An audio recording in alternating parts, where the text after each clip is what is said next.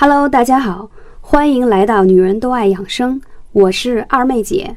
我推崇的美容养生方法是不吃药、不打针、不开刀的美容养生方法。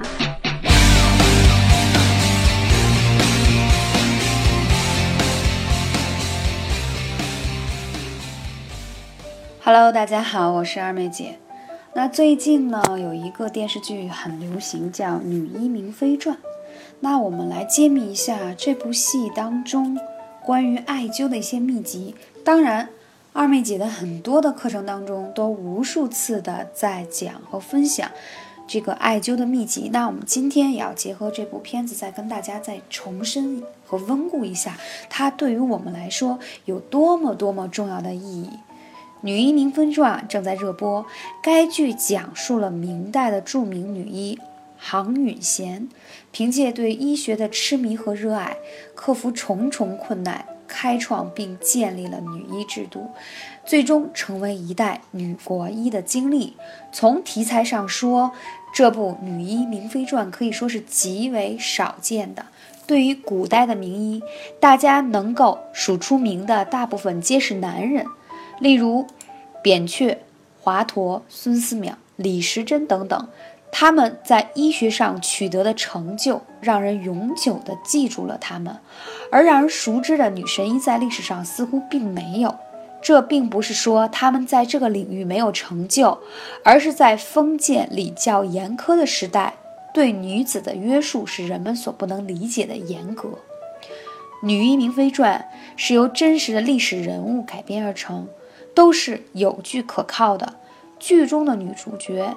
谭咏贤，即为真实历史人物女名医谭咏贤，真实的出生于医学世家，其祖父曾任南京刑部郎中，是当代的名医。其祖母对医药也十分的精通，他从十来岁即昼夜不辍地攻读各种医学典籍，更著有《女医杂言》一书传于世。他与西汉的译著。近代的鲍姑，宋代的张小娘子，并称为中国古代四大女名医。大家都知道，中医和西医是两个分门别类的学科。中医它有着悠久的历史的传承，独特而丰富的内涵，更是有其特有的独特魅力。如今啊，在国际上，艾灸更是引起了学术界、医学界的广大兴趣。在《女医明妃传》当中，也频繁地出现各种艾灸穴位的方法。谭咏贤顶着各种压力、无数人的谩骂与不理解，也要坚持学习医术，可以说是《女医明妃传》的一大亮点。养生的盛行呢，让艾草一夜风行。那么，在古代，中医学中，艾灸究竟有哪些学问？又有哪些穴位对于女性来说是养生大穴呢？那或许很多朋友会说，二妹姐，你分享的很多穴位，嗯，很多的这些知识，包括讲课里的文案，我们如果听过一遍以后记不下来怎么办？那大家可以同步去看一下“女人都爱养生”的官方微博，会把我所有每一期的节目内容都会同步在上面，有图文并茂。同时还有二妹姐平台的公众号，大家也可以同时用微信的公众号来便于看我们每一期的历史回顾的节目。那好，继续来揭秘一下我们说的艾灸。其实我在很多期节目当中总在强调说要灸大椎穴。大椎穴属督脉，在后正中线上，是在你的第七颈椎及凸起的凹陷中。其实很简单，你把脖子往下低，有没有用手摸住后面有一个凸起的骨头？那就是大椎穴。那现在呢，正逢春风得意的时候，那你也会发现很多小主在这时候会偶感风寒，为什么呢？春天万物复苏，也是万物生发。所以呢，病毒也会生发，在这个季节特别容易有流感的产生。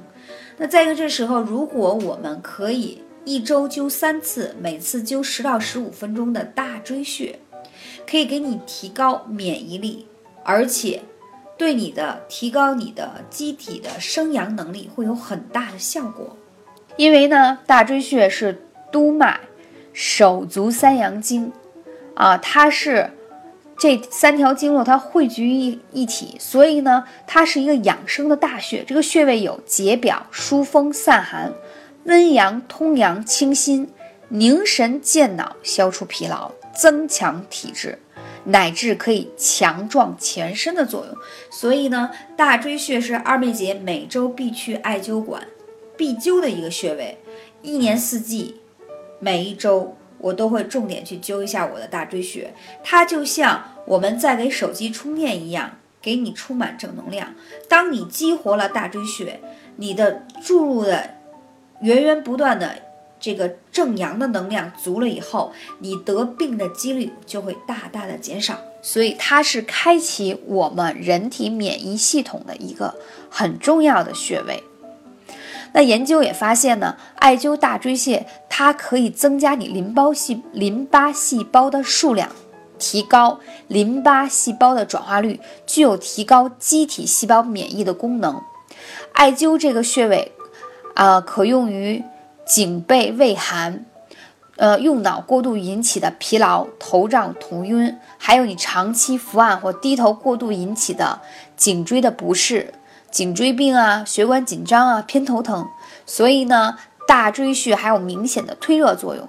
比如说，你感冒了、气管炎、肺炎等这种上呼吸道感染引起的这种状况，包括发烧，你都可以通过艾呃艾灸这个大椎穴，可以让你。啊，把这个湿寒排出来，可以让你有很好的推热的作用。第二个养生重要的穴位，中脘穴。中脘穴属于任脉，在你的上腹部，就在你的肚脐往上四寸。中脘穴有很好的调胃补气、化湿和中、降逆止呕的作用。所以呢，简单说，你有任何慢性胃病、胃溃疡、消化不良、胃胀气。呃，打嗝、反酸等等这些问题都归中脘穴管。如果你还可以再配着足三里，中脘和足三里是一对情侣，这样是不是比较好记呢？那足三里是在你的腿上的穴位，在你的外膝关节往下四寸，你就可以用你的手啊，四横指的位置就是你的足三里。那因为足三里是胃经上的穴位，它跟中脘相得益彰。你会发现，现在很多年轻的女性都会有这个打嗝、胀气、消化不良、胃痛的问题，其实都是由于胃寒、胃气不足啊等等引起的。所以我们要经常去灸这个穴位啊，可以把我们的胃病得到很好的治疗。再有一个关元穴，其实这个穴位我已经无数次在讲过了，它也是我们任脉上的，在肚脐下三寸。那为什么叫关元穴呢？它是足三阴经任脉之会，一身元气之所在，别名丹田，是不是听起来就熟悉了？正所谓丹田者，人之根本也，精神之所藏，武器之根源，太子之府也。中医学认为，关元气部位为真阳所居，化生精气之处。艾灸关元呢，能够使你清阳上升，浊阴下降，元阳温暖，血液充盈，能够达到培肾固本、补气回阳、理气活血。所以，关元穴非常非常的重要。曾经啊，在古代，我们发现有些男子到了七八十岁，依然可以妻妾成群。大家懂得我说的意思，就是因为发现他长年累月的去灸关元穴。如果你发现呢，女子经常，嗯，面色苍白，手脚冰冷，说话有气无力，那是因为你元气不足，所以要多灸关元。如果男子呢，有一些肾阳不足啊，呃，就是体力不支啊，而且也是比较衰弱的这种情况啊，也是要灸关元。这对于男女来说。